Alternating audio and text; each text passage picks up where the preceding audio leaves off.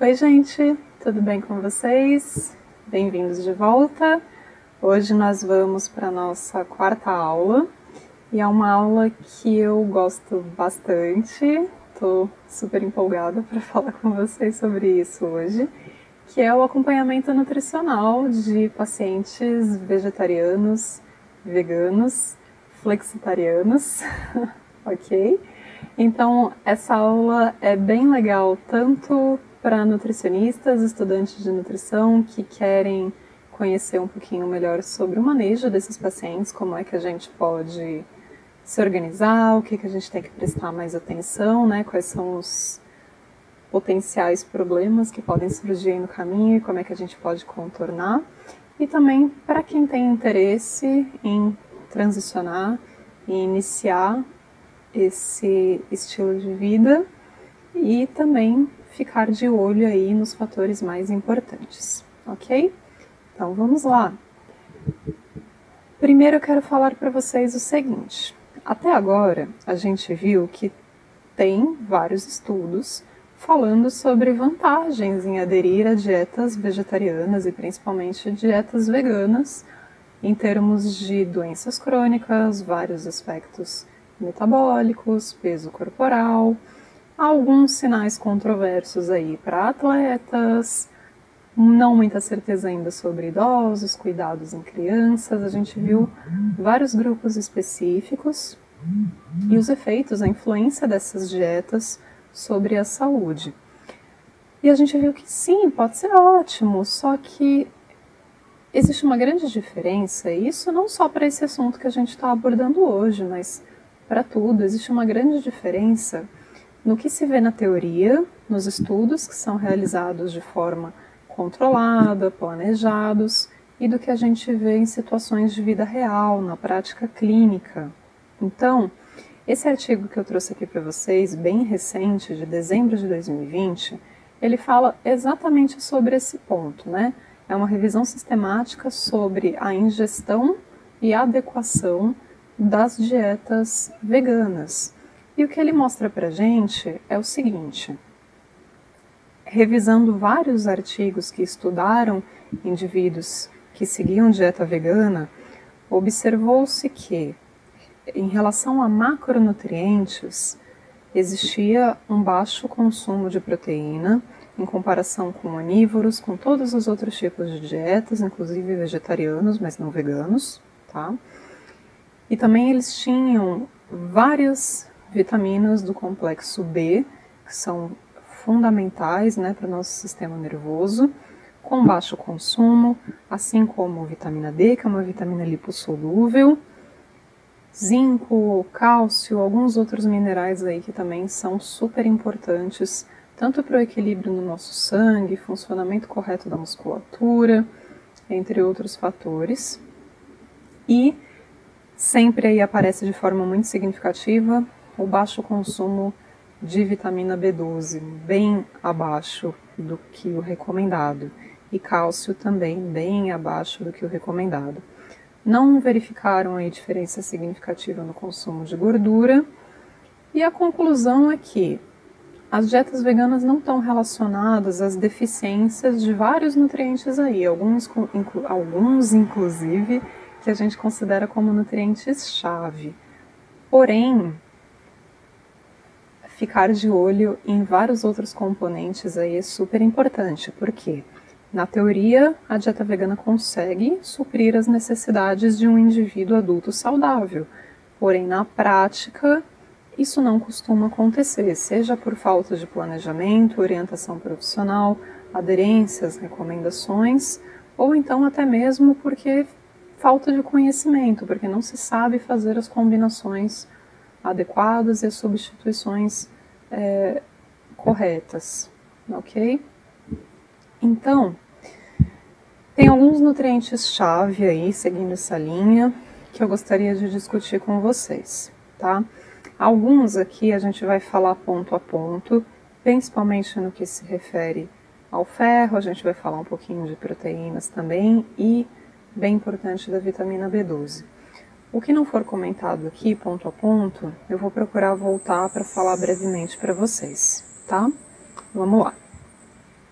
Primeiramente, ferro. Por que é tão importante a gente falar sobre o ferro nesse caso, tanto para vegetarianos quanto para veganos? Porque, de acordo com a fonte alimentar, né, alimentos de origem animal e alimentos de origem vegetal, nós temos dois tipos de ferro diferente.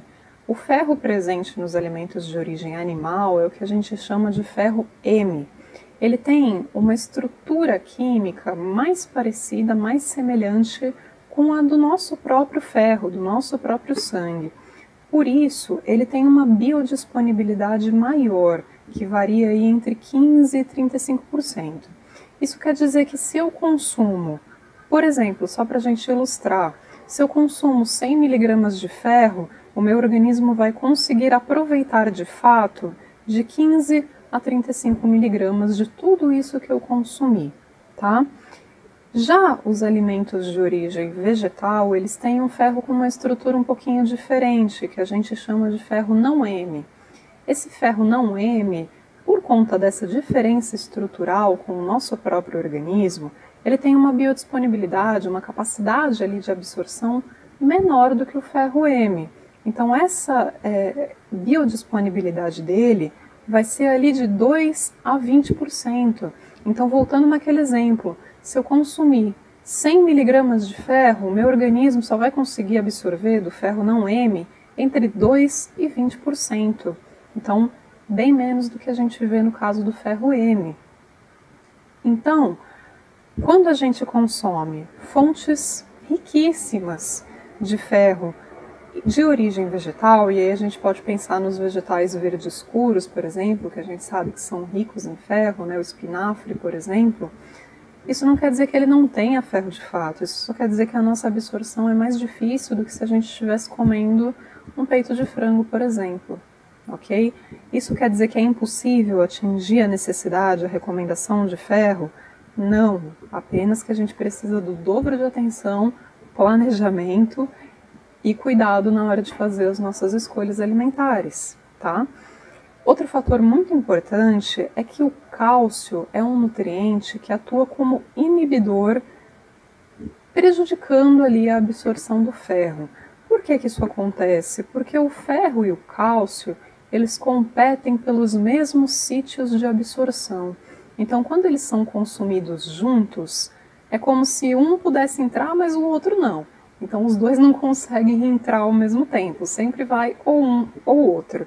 E aí se a gente já estiver lidando com uma situação em que a disponibilidade do ferro é baixa, isso pode ser um fator significativo, tá? E aí o que, que eu vou fazer nesse caso? Já vamos falar sobre isso ao mesmo tempo. O que, que eu vou fazer nesse caso?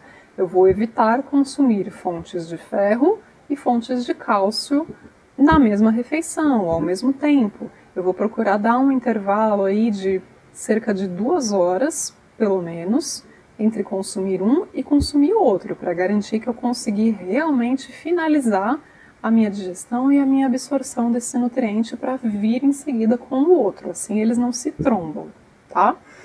Por outro lado, um estimulante da absorção do ferro é a vitamina C. E a vitamina C excelente nesse trabalho. Então, qual que é a recomendação que a gente pode fazer aqui? Que é uma recomendação que eu gosto muito de fazer para os meus pacientes, por exemplo, é consumir uma fruta ácida, uma fruta cítrica, como sobremesa após o almoço. Então, por exemplo, eu consumi no meu horário de almoço, vamos pensar em uma alimentação aí vegana. Então, eu consumi arroz, consumi feijão, consumir verduras, consumir legumes cozidos ou crus ou refogados. Em seguida, eu venho com a vitamina C, porque ela vai me ajudar na absorção do ferro não M que está presente ali no feijão, do ferro não M que está presente na verdura, no legume que eu consumi, ok? Uma laranja já é o suficiente porque ela é uma fruta riquíssima em vitamina C, por exemplo, mas outras frutas, abacaxi, maracujá, tangerina ou mexerica, é, todas elas também, acerola, todas elas também são válidas. E aí, eu posso tomar um suco ao invés de comer? Poder pode, né? Inclusive vai aumentar a concentração dessa vitamina, porque para fazer um copo de suco de laranja, né, natural, a gente vai usar mais do que uma laranja, então a minha concentração vai ser maior. Porém, sempre muito cuidado com os sucos, né, especialmente por causa do alto índice glicêmico. Então, para algumas pessoas pode não ser interessante a quantidade de açúcar que vai ter ali, né, a quantidade de frutose que vai ter ali, ou mesmo a quantidade de açúcar que vai ter que ser adicionada caso a pessoa não, não se sinta confortável ali com o paladar mais ácido da fruta. Então a preferência é sempre comer a fruta com o bagaço, com a casca, sempre que possível, tá? Outra coisa que já é uma dica antiga é, e que a gente pode sim utilizar, mas a gente não pode superestimar, que é a panela de ferro, né? Muita gente fala até para casos de anemia que cozinhar numa panela de ferro ajuda. Realmente ajuda, só que a gente não sabe dizer exatamente quanto de ferro a mais que aquela panela vai incrementar na alimentação. Então é uma coisa assim bastante incerta. Como é que isso pode ser feito então? De forma preventiva, sempre cozinhar na panela de ferro, independente de já estar com anemia ou não, de querer aumentar ou não a absorção do ferro, uma coisa contínua e não contar apenas com isso caso já tenha uma deficiência, é claro, tá? Aqui eu trouxe duas tabelinhas para vocês terem uma ideia uh, de combinações que podem ser feitas e que vão funcionar muito bem, inclusive aqui para pacientes veganos, pois todos são alimentos de origem vegetal, tá?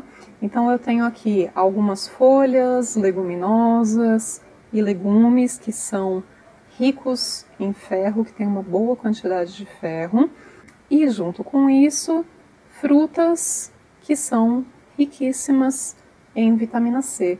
Então eu posso perfeitamente recomendar o consumo de um junto com o consumo de outro para garantir a absorção do meu ferro, tá? Vocês vão ter esse material aqui para vocês, então fiquem tranquilos para pegar essa informação depois. Ainda sobre o ferro, a gente tem que falar também sobre esses fatores, aproveitando ali um dos nutrientes-chave que eu mencionei, fatores antinutricionais ou não nutricionais, né? O que, que são esses fatores? A gente já comentou isso aqui quando a gente falou do extrato de soja, né? Quando a gente falou da, do impacto da dieta vegetariana ou vegana em crianças. Por quê? A soja, por exemplo, ela contém uma quantidade maior ali de fitatos, né? Então são esses fatores que podem prejudicar a absorção de outros nutrientes. Então, uh, esses fatores antinutricionais também devem ser levados em consideração, como é o caso, por exemplo, do feijão. Então, uma dica que também é antiga, mas ajuda bastante, é aquela de deixar o feijão de molho na água da noite para o dia seguinte. Aí você o feijão cresce bastante, né? Ele incha bastante. Aí você joga essa água do molho fora e cozinha numa água nova. Por que, que isso ajuda? Porque ajuda a eliminar nessa água que vai embora parte desses fatores não nutricionais ou antinutricionais, tá? E nessa mesma expressão a gente pode usar aqui para falar de outra coisa, que são fatores que não têm a ver diretamente com a alimentação, mas que o nutricionista, na sua prática, tem que ficar ligado para indivíduos que são principalmente veganos, porque tem a ver demais com a quantidade de ferro no organismo. No caso das mulheres, menstruação, tem mulheres que sofrem de anemia crônica por conta do fluxo menstrual intenso, então muitas vezes é necessário a avaliação de um ginecologista para que a gente consiga resolver essa questão e evitar a perda de sangue. A doação de sangue também é bastante significativa, porque vai diminuir a quantidade de ferro circulante. Cirurgias, principalmente cirurgias de grande porte, nem podem ser feitas se a gente tiver uma anemia considerável aí. E patologias que envolvem também a perda de sangue, né? Então, por exemplo, úlceras hemorrágicas, hemorroidas, todas elas também têm que ser levadas em consideração. E outros tipos de patologia que também tem a ver com a falta de ferro, verminose, tá?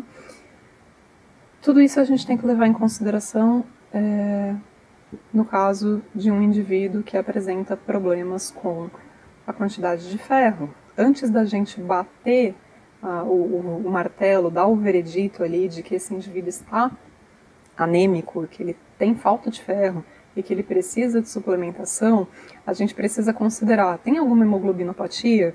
Porque isso pode estar afetando o transporte é, pode estar ligado a outros fatores do ferro que não são necessariamente a falta de ferro no organismo, mas sim o uso inadequado dele pelas células. Quadros inflamatórios agudos, bastante intensos principalmente, podem provocar um falso diagnóstico aí de anemia, porque a gente tem fatores inflamatórios muito elevados e isso confunde o diagnóstico. E a gente pode ter também a questão da má absorção. Então pensem, por exemplo, em pacientes que fizeram clássico, pacientes que fizeram cirurgia bariátrica, principalmente aqueles que retiram, né, que fazem um método em que se retira uma parte do estômago, né, fica um estômago pequenininho, junto com isso se retira a porção inicial ali do intestino delgado. Então, o que, que acontece? É o início, é esse comecinho ali do intestino delgado que faz a absorção de muitos nutrientes, incluindo ferro. Se a gente retira essa parte, não tem outro local para fazer essa absorção. Então, não é questão de tacar mais para dentro, é questão de que esse indivíduo não consegue absorver. Então, suplementação inadequada vai aumentar o estresse oxidativo, vai lesionar a mucosa gástrica, vai lesionar a mucosa intestinal, vai virar um baita problemão e um baita desconforto que vai prejudicar a capacidade do paciente se alimentar, porque ele vai desenvolver sintomas de gastrite. Então eu só suplemento ferro quando eu tenho certeza. E não é olhando apenas um hemograma que eu vou ter certeza. Eu preciso saber a quantidade de ferro sérico, a quantidade de saturação de transferrina.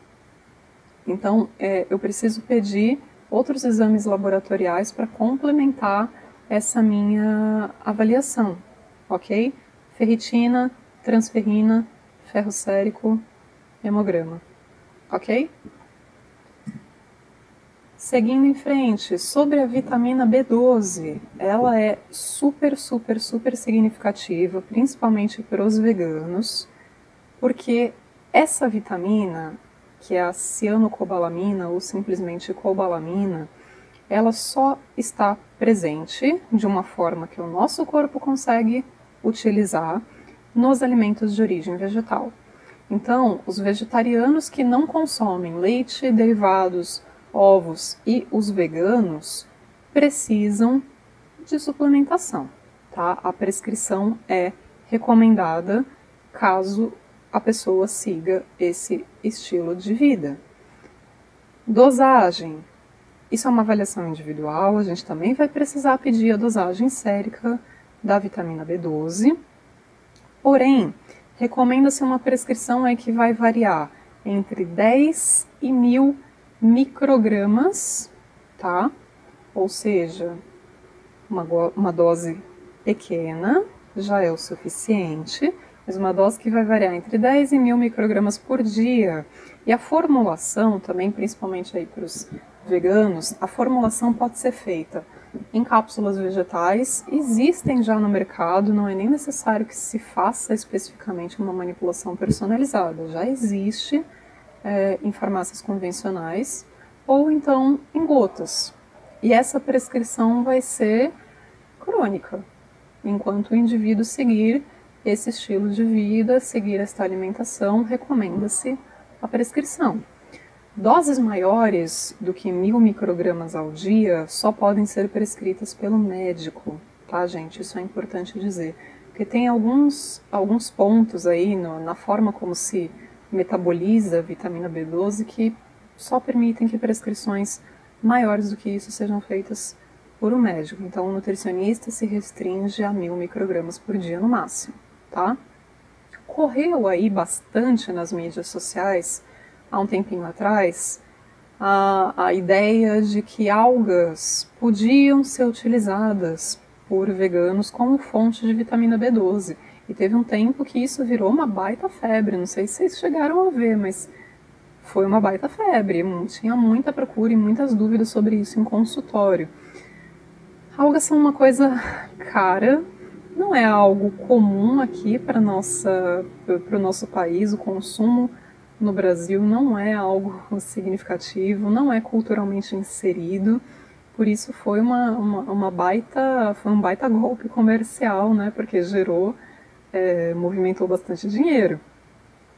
Mas quero dizer para vocês que sinto muito, mas algas não devem ser utilizadas como fonte de B12. E por quê? Primeiro, porque é dinheiro jogado fora. Por que é dinheiro jogado fora? Vamos lá. Por quê? Lembra que vitamina B12 só tem em produtos de origem animal? A alga é uma plantinha. Então o que, que acontece? a alga precisa de B12. Só que, como ela é uma plantinha, ela não consegue B12 sozinha. Então ela se junta com alguns tipos específicos de bactéria, elas fazem um trabalho simbiótico, ou seja, as duas se juntam para fazer uma atividade que vai gerar vantagem para as duas, e nesse processo simbiótico, essas bactérias produzem um tipo de vitamina B12 que a alga consegue utilizar. Só que a gente não. Nem a gente, nem nenhum outro mamífero. Por quê?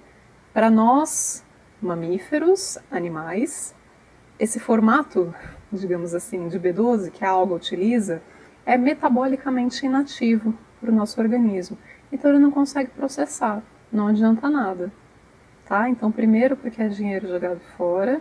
Segundo, porque muitas vezes, como é algo que a gente não tem uma produção significativa aqui no Brasil, né? é algo culturalmente inserido na nossa sociedade, a origem desses alimentos muitas vezes é duvidosa, não certificada e não regulamentada pela Agência de Vigilância Sanitária. Então, além de ser o dinheiro jogado fora, pode trazer outros riscos é, não relacionados à vitamina B12 para a saúde. Então, não recomendo de modo geral, tá? Outros pontos importantes aqui. Então, alguns outros nutrientes que a gente ainda não discutiu. Super importante, proteína. Por quê? Na teoria, ou melhor, vamos começar pela, pela crença popular, né? A grande maioria das pessoas, quando ouve que alguém está fazendo uma dieta vegetariana ou vegana, pensa logo de cara em proteína, pensa que a pessoa não vai conseguir comer o tanto que ela precisa de proteína.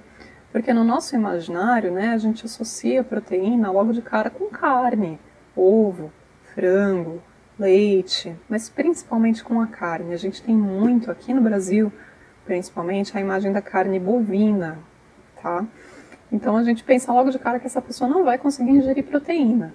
Na teoria, isso não é verdade, porque fazendo as combinações adequadas de vegetais, a gente consegue obter o mesmo perfil de aminoácidos que a gente obteria num alimento de origem animal.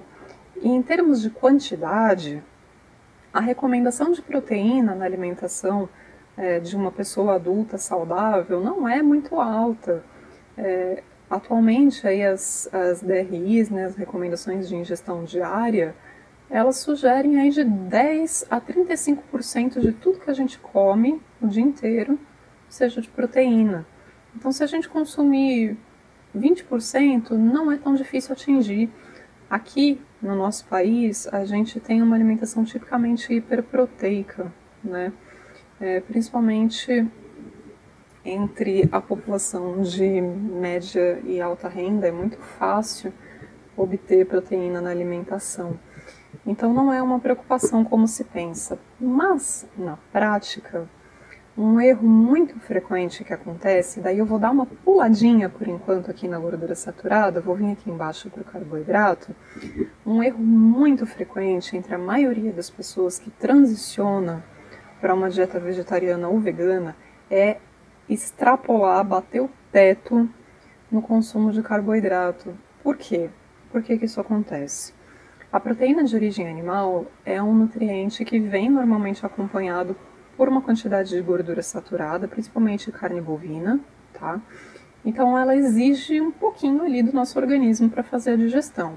Então a proteína, ela está muito associada com a saciedade. Ela é um nutriente que promove uma boa saciedade. Quando a gente retira essa proteína de origem animal da alimentação, eu passo a sentir mais fome, mais vezes e mais rapidamente. Então, excluindo as proteínas e sentindo fome, para onde que o meu corpo me leva? Para algo que me sacie rapidamente, carboidrato. Por quê? Nós, como animais onívoros, aí a gente volta porque a gente viu lá na primeira aula, nós somos onívoros. E mais um motivo para a gente ver que somos onívoros é o seguinte: o nosso combustível primordial, principal, é a glicose. E a glicose é obtida através do carboidrato. Então, é natural que a maior parte da nossa alimentação mais da metade de tudo que a gente come o dia inteiro seja composta por carboidrato. A recomendação é de 45 a 65% de tudo que a gente come num dia que seja carboidrato. Então isso é esperado. Só que quando a gente retira aqueles 10 até 35% de proteína, a gente sente fome, acaba tapando esse buraco da proteína com mais carboidrato, porque o organismo sabe que fonte de energia rápida e certeira é carboidrato. E mais ainda, o organismo sabe qual é o tipo de carboidrato que, digamos assim, bate mais rápido, que sacia mais rápido, que causa prazer mais rapidamente. E esses são os açúcares, são os doces, são os carboidratos simples. Então, é, eu posso dizer para vocês, pela minha prática profissional, que uma coisa, duas coisas, que existem muito na vida do indivíduo que está transicionando para a dieta vegetariana ou vegana é pão e biscoito biscoito de água e sal, biscoito integral, pão francês, pão de forma, tudo que ele vê ali que não tem nada de origem animal, ele ignora todo o resto e taca para dentro. E tapa o buraco o dia inteiro, belisca o dia inteiro. Resultado: come, come, come, não se sente saciado, tem fome logo outra vez, acaba ganhando peso, sobe a quantidade de açúcar no sangue e nada se resolve. E aí o que, que acontece?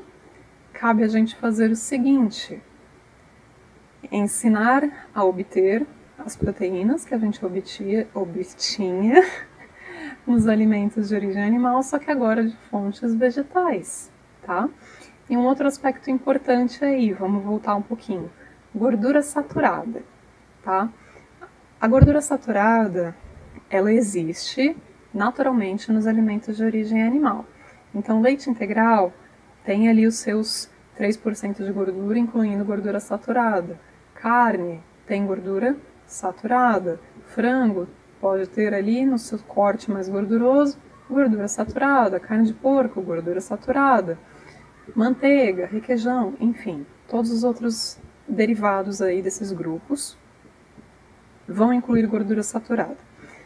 A gordura saturada normalmente é tratada, a gente já falou um pouquinho sobre isso, mas vamos retomar.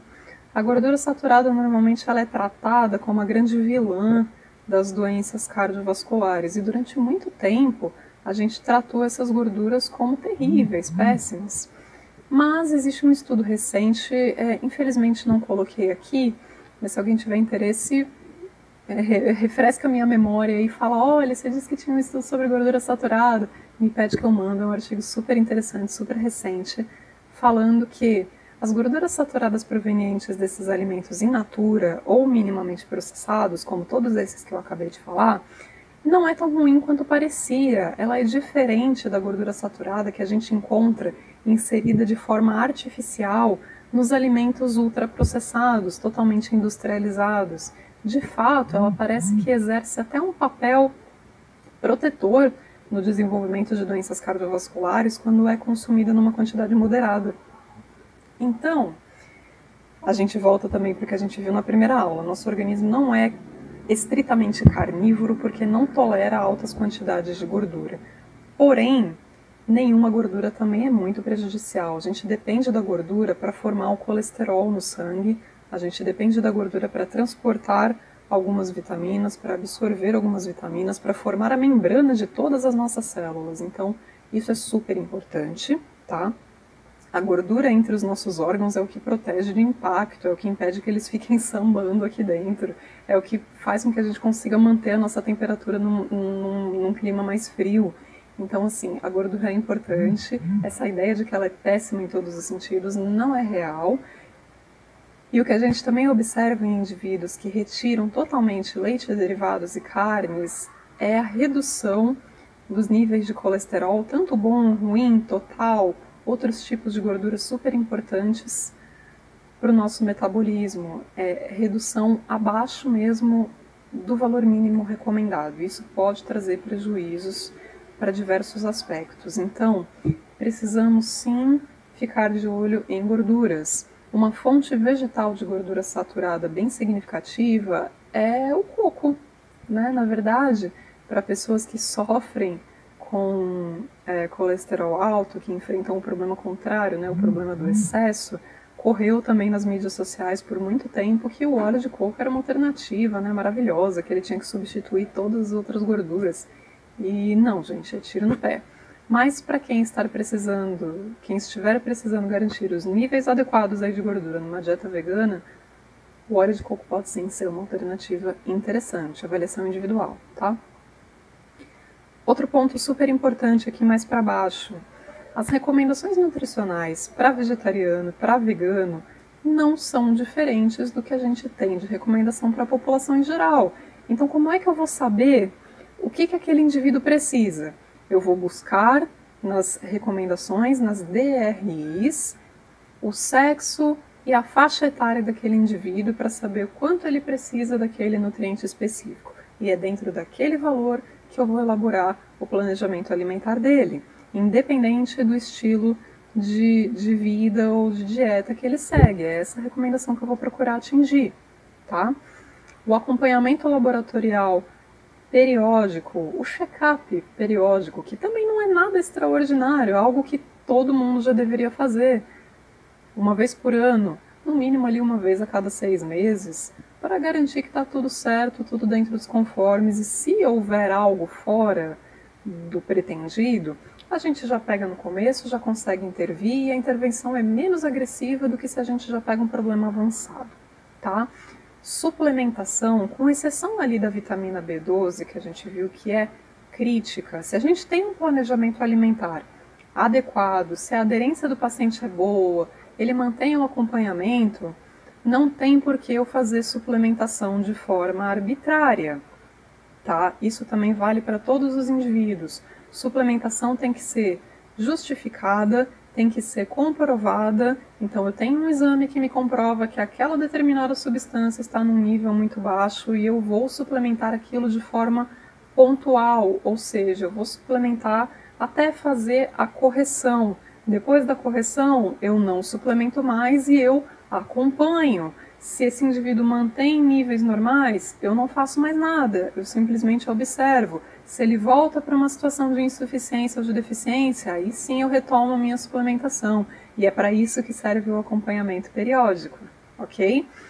Outro ponto é levar em conta é, o objetivo do acompanhamento nutricional. Então, Aquele indivíduo pode ser que ele tenha te procurado só porque ele decidiu fazer a transição para alimentação vegetariana ou vegana e ele quer ser orientado. Mas de resto, ele tá tudo dentro dos conformes. Beleza. Agora, se esse indivíduo vem com um quadro de diabetes, de hipertensão, de síndrome metabólica, de excesso de peso, o que for o objetivo ali dessa intervenção, eu não vou deixar isso de lado simplesmente porque ele é vegetariano ou vegano e tratar como se fosse um ET, tá? O papel aí do nutricionista, no caso, é encaixar o objetivo relacionado ao peso, relacionado ao metabolismo, o que for, junto com o estilo de vida que o paciente optou, tá? Eu oriento, meu papel é o seguinte, orientar sobre o que se sabe de vantagem, o que se sabe de desvantagem desse estilo de vida, mas não é convencer um indivíduo nem contra e nem a favor, ok? Independente da crença pessoal do seu próprio estilo de vida, o papel enquanto nutricionista, enquanto profissional de saúde, é orientativo, é uma recomendação, ok? É importante fazer é, ressaltar essa questão, especialmente quando se envolvem questões éticas no processo. A opinião pessoal tem que ser deixada um pouquinho de lado, para que ela não interfira na nossa decisão de acompanhar outra pessoa. Tudo bem? Pessoal, era isso que eu tinha para falar para vocês. Espero que vocês tenham aproveitado o curso até aqui. Lembrando que a nossa próxima aula é para tirar as dúvidas de vocês, então a gente vai trabalhar em cima das perguntas que vocês fizerem. Caso vocês tenham alguma outra dúvida que vocês não consigam mandar aqui pelos comentários, fiquem à vontade para entrar em contato comigo para tirar outras dúvidas. É, eu espero que tenha agregado alguma coisa boa aí para vocês, que tenha contribuído para a formação e para o conhecimento pessoal de vocês. Fiquei super feliz de estar aqui Que bom que vocês me acompanharam até o final. E é isso. Espero que a gente se veja numa próxima. Muito obrigada!